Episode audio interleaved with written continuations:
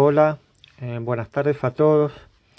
Eh, bueno, eh, primero contarles que es mi primera actualización en tecnologías digitales para, para el secundario.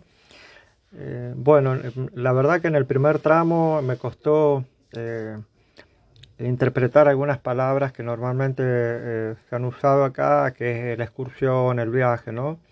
Este, la verdad que para mí es nuevo, este, me ha costado entenderlo un poquito, pero eh, particularmente con el, tramo 1 eh, me quedó muy eh, grabado lo del profesor de música del Centro Polivalente de Arte de Falta, donde él incursionó con, con, con, las TIC, pero este, después se da cuenta de que hubieron muchas otras herramientas para poder trabajar y poder llegar a través de su materia a los alumnos.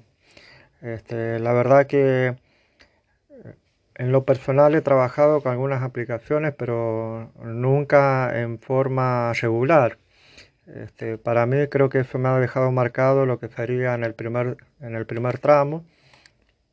Después, este, en la segunda parte, que es eh, el tramo 2, eh, que es reinventar la, reinventar la clase, este, en este tramo 2, eh, lo que me llamó mucho la atención con respecto a lo de reinventar eh, una clase, y después uno va entendiendo que es cambiar la forma de pensar, de actuar, ¿no?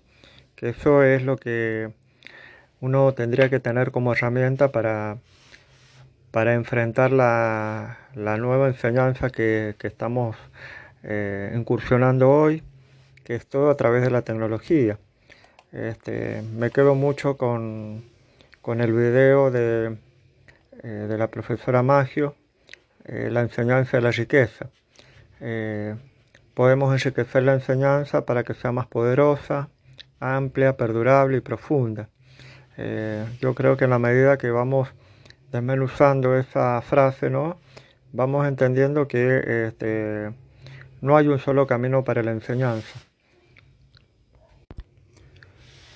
Con respecto al tramo 3, eh, tomo como, frase, ¿no? Eh, donde dice el modelo clásico, el estudiante llega a clase y se sienta a esperar a que su docente le enseñe.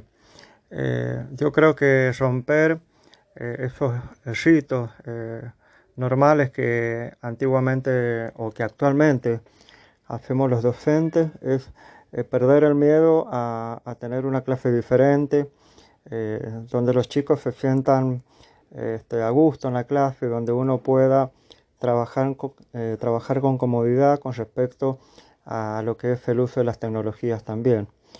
yo creo que si no cambiamos, este, es como que todo también se vuelve un poco más rutinario. Y con respecto al tramo 4, eh, tomo eh, esta frase que dice las y los estudiantes también pueden participar de los procesos de diseño y ensamble, eh, desde el inicio o en los momentos de revisión, ajuste y reconstrucción. el aprender a ensamblar creo que es el desafío para todos los docentes porque muchas veces nuestras clases no están ensambladas, sino están eh, solitarias, particularmente en lo que a mí me respecta con, mi materia. Este, nunca trabajé un ensamble, así que para mí es un desafío tomar eh, esa nueva iniciativa para mí. Desde ya muchas gracias.